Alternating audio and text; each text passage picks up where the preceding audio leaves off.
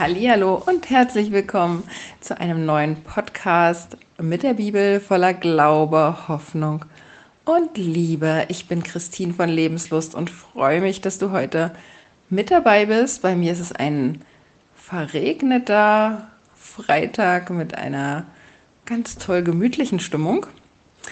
Und ich habe dir heute einen Text mitgebracht, der garantiert jeden von uns schon in der einen oder anderen Form betroffen hat oder die Thematik kennen wir auf jeden Fall. Wenn wir über Rebellion nachdenken, dann äh, fallen uns vielleicht erstmal unsere Kinder ein, die gegen die ein oder andere Regel rebellieren, die wir so aufgestellt haben.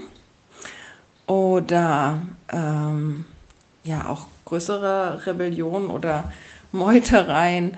Aber Rebellion fängt ganz, ganz klein oft an. Und es geht hier um Korachs Aufstand, so heißt der Text hier.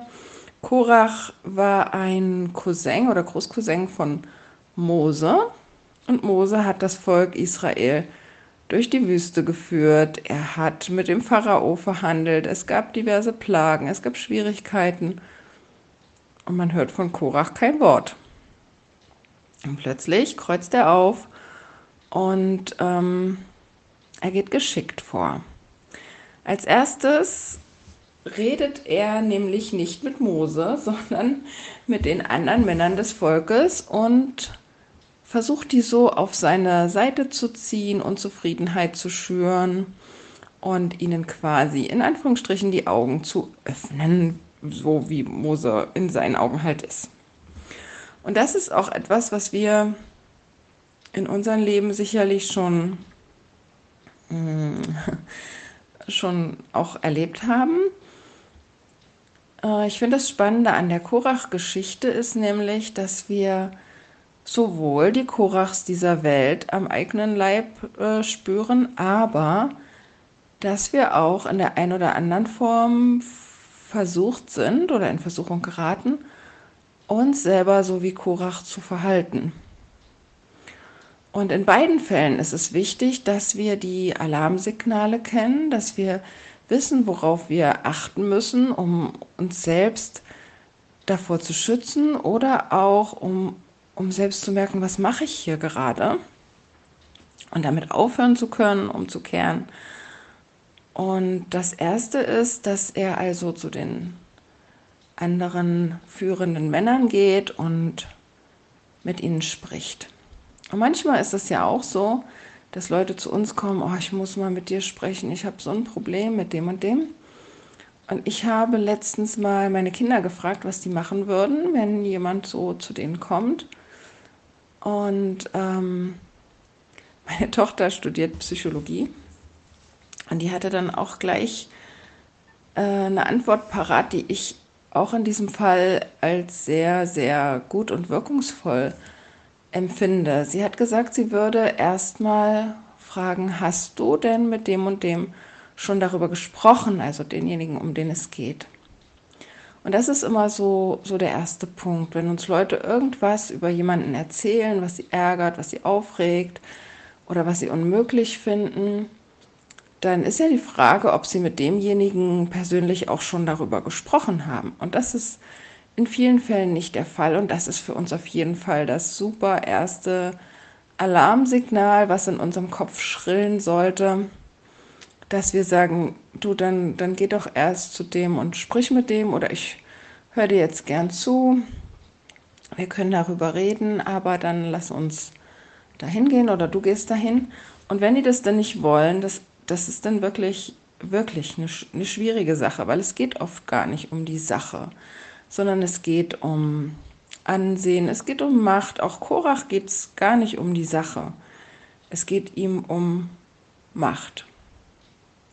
Und er war tatsächlich nicht erwähnt oder nicht da, als Schwierigkeiten waren, als es darum ging, zu leiten, zu führen, mm, vielleicht auch ähm, positiven Einfluss zu haben da war er nicht da. Und so ist es auch bei den vielen Korachs dieser Welt, die übernehmen wenig Verantwortung. Da steht man dann alleine da und versucht sich durchzuwursteln und hinterher kommen sie und sagen, also, das hat sie aber nicht richtig gemacht oder er oder wie auch immer. Habt ihr das gemerkt, äh, wie das jetzt war und so weiter? Da sind sie da und wissen dann auch, was, was richtig und was falsch ist. Aber zur Unterstützung, zu Verantwortung, zu wirklichen Qualitäten, die ein Leiter eigentlich haben sollte, da sind sie oft nicht bereit. Und ähm, das, das ist auch, wo wir uns hinterfragen können, wie, wie gehen wir mit Schwierigkeiten um, die wir mit anderen Menschen haben. Sprechen wir die direkt an? Versuchen wir das mit denen direkt zu klären oder versuchen wir andere Menschen auf unsere Seite zu ziehen oder zu beeinflussen oder unsere Sichtweise bestätigen zu lassen? Das ist ja auch oft so, ne, dass, wir, dass wir mit anderen sprechen, damit wir hören, jawohl, du hast recht, du bist wirklich im Recht. Also das war von dem jetzt wirklich äh, nicht so richtig. Ne? Also das ist, steckt in uns allen auch drin und da dürfen wir auch immer wieder lernen und üben, damit so umzugehen, dass es nicht zu solchen Szenarien hier kommt. Und so ist es auch, dass Mose dann Datan und Abiram zu sich rufen lässt und sagt, Mensch, kommt doch, lasst uns doch äh, drüber reden. Und die lassen ihm ausrichten, äh, nee, also wir kommen nicht.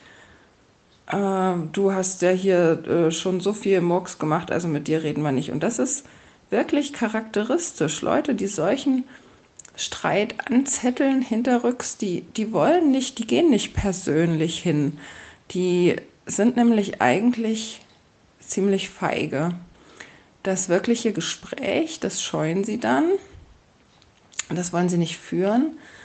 Äh, aber hinterrücks, da geht das dann gut, dass man erzählt darüber und äh, andere beeinflusst auf ungute Weise. Und Gott mag sowas überhaupt nicht. Gott ist für klare Verhältnisse und ähm, so wird dann hier auch eine Entscheidung getroffen. Ja? Sie sollen vor Gott treten und ähm, Gott zeigt genau, wer auf welcher Seite steht und was jetzt richtig und was falsch ist. Und es ist falsch, so wie Korach vorzugehen, andere aufzuwiegeln. Es ist nicht falsch, Probleme anzusprechen oder zu sagen, wenn wir äh, was, was anders sehen an der richtigen Stelle. Das ist nicht verkehrt, das ist richtig. Aber es ist falsch, andere aufzuwiegeln. Und wir müssen unsere Motivation auch immer wieder hinterfragen. Worum geht es mir hier eigentlich? Was ich spannend finde, ist, dass ganz am Anfang, das ist 4. Mose Kapitel 16, also dieser Korach erwähnt, dann die Datan und Abiram, die wir eben schon gehört haben, die Mose dann noch mal zu sich rufen lässt. Und dann ist aber noch ein Mann erwähnt, der heißt On, der ist aus dem Stamm Ruben. Und der wird in der Bibel im ganzen Kapitel überhaupt nicht mehr erwähnt. Der wird weder bei der Strafe erwähnt, da sind Datan, Abiram, Korach, die sind alle erwähnt, aber dieser On nicht. Und das ist wieder eins der Geheimnisse, die wir nur verstehen können, wenn wir die mündliche Tora, die Mishnah, äh, auch beachten und ähm, ja, äh, die auch mit, mit lesen sozusagen.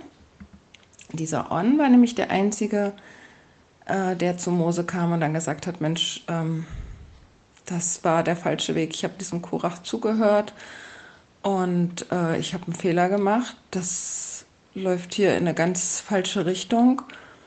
Und dazu gehört ganz viel Mut auch. Dazu gehört die Fähigkeit, sich zu hinterfragen. Dazu gehört die Fähigkeit, einen Fehler einzugestehen und umzukehren. Und er ist aber der Einzige, der nicht mit bestraft wird. Also diese, diese Umkehr, die ist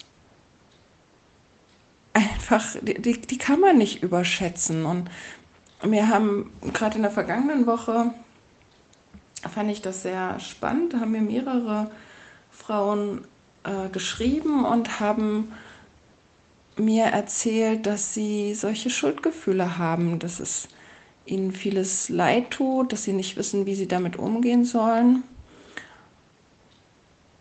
Und das ist etwas, was wir im, im Judentum sehen, wie Gott immer wieder zeigt, Schuld an sich ist nichts Schlimmes. Wir werden alle schuldig. Jeder von uns macht Mist. Jeder von uns ist, wie gesagt, in Versuchung, mal wie Korach ähm, rumzugehen und zu sagen, äh, also guck doch mal, was der hier wieder gemacht hat. Oder jeder von uns ist in der Versuchung, einem Korach zuzuhören und zu sagen, oh, das stimmt, das ist aber auch wirklich, so geht das nicht. So wie der On auch. Und wir dürfen aber umkehren. Und, und das ist das Spannende, dass Gott dann sagt, es ist okay, als wenn das nicht gewesen ist, der kommt nicht weiter vor. Das ist einfach in Ordnung dann. Und, und wir dürfen Fehler machen. Das, das ist normal. Niemand ist hier fehlerfrei. Ich nicht. Und ich, ich kenne auch keinen, der fehlerfrei ist. Zumindest nicht, wenn man die Leute näher kennenlernt. Das ist, das ist ganz normal und Gott kennt uns durch und durch und er weiß genau, welche Schwächen in uns äh, sind und er benutzt diese Schwächen auch zu etwas Gutem. Das äh, dürfen wir auch wissen, dass er, wenn wir umkehren, das zu etwas richtig Gutem gebrauchen kann. So sehen wir es ja bei David, als er mit der Batzeba da dieses krumme Ding dreht. Gott lässt aus dieser Verbindung den Salomo entstehen, der dann den Tempel bauen darf, das Volk in wunderbarer Weise regieren darf, ein weiser, weiser König wird. So kann Gott das segnen, wenn wir umkehren. Und in der Überlieferung ist uns beschrieben, dass die Frau von dem On da eine große Rolle spielte und ebenso, dass bei dem Korach die Frau eine große Rolle spielt. Also es spielt immer eine Rolle, auch wer uns anstachelt, wer uns beeinflusst. Und da dürfen wir als Ehepartner generell wissen, dass wir da einen großen Einfluss auch auf unsere Partner haben, sie in guter Weise zu stärken und ähm, ja, zu unterstützen und nicht in, in schlechter Weise noch Hass und Misstrauen zu schüren, sondern immer auch den guten Weg suchen, darüber beten, für unsere Partner beten und immer wieder zu Gott umkehren.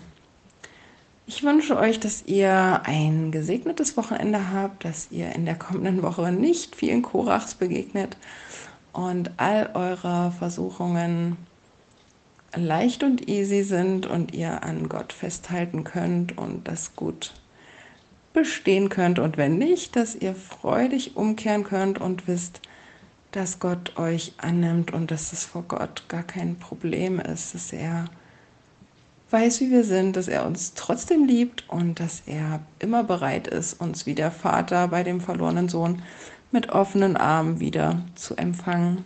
Seid gesegnet, bis bald.